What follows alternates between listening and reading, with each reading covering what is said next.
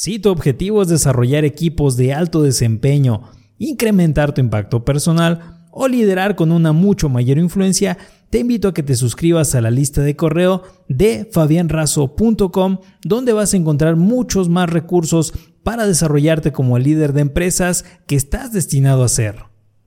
Hola líder, soy Fabián Razo y vamos a responder la pregunta ¿Cómo tener propósitos en la vida en 7 sencillos pasos? Hace más de 2000 años Aristóteles escribió que la felicidad es una condición y no algo alcanzable al perseguirlo directamente. Más bien, llega como un resultado de nuestro compromiso con actividades que tienen un propósito. Brian Tracy, conferencista y escritor de ventas, nos habla acerca de la ley del esfuerzo indirecto, la cual dicta que casi todo lo que nos llega en la vida, que involucra gente y experiencias emocionales, nos llega más de manera indirecta que directa, y como resultado de otra cosa. Tus pensamientos son como semillas y tu mente es como un terreno fértil. Tu principal tarea, en principio, es permitirte soñar en grande y determinar con exactitud qué es lo que quieres sacar de la vida en cada área y en cada dimensión. Por lo que debes hacer lo siguiente. 1. Decide hoy qué es lo que quieres exactamente de la vida.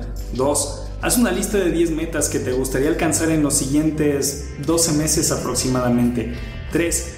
Escribe tus metas en tiempo presente, positivo y personal. Por ejemplo, puedes escribir gano 10 mil dólares en este momento. Eso es personal, positivo y en tiempo presente. 4. Establece fechas límite para tus metas y pon distintos plazos cortos si es necesario. 5. Revisa tu lista y pregúntate si pudieran garantizarte que puedes alcanzar una meta cualquiera de tu lista en 24 horas, ¿cuál tendría el impacto mayor y positivo en tu vida? 6. Toma la meta número 1 tu mayor propósito definido y escríbelo en la parte superior de una nueva página en tiempo presente, personal y positivo. 7. Haz una lista de todo lo que podrías hacer para alcanzar esta meta. Organízalo en un plan y empieza de inmediato a actuar. Haz algo cada día, 7 días a la semana por tu meta más alta. Hay 6 divisiones básicas de metas que la mayoría de la gente usa, pero que pueden ser más o menos las siguientes. 1 Metas financieras y económicas. 2. Metas familiares y personales. 3. Metas de superación personal y educación. 4.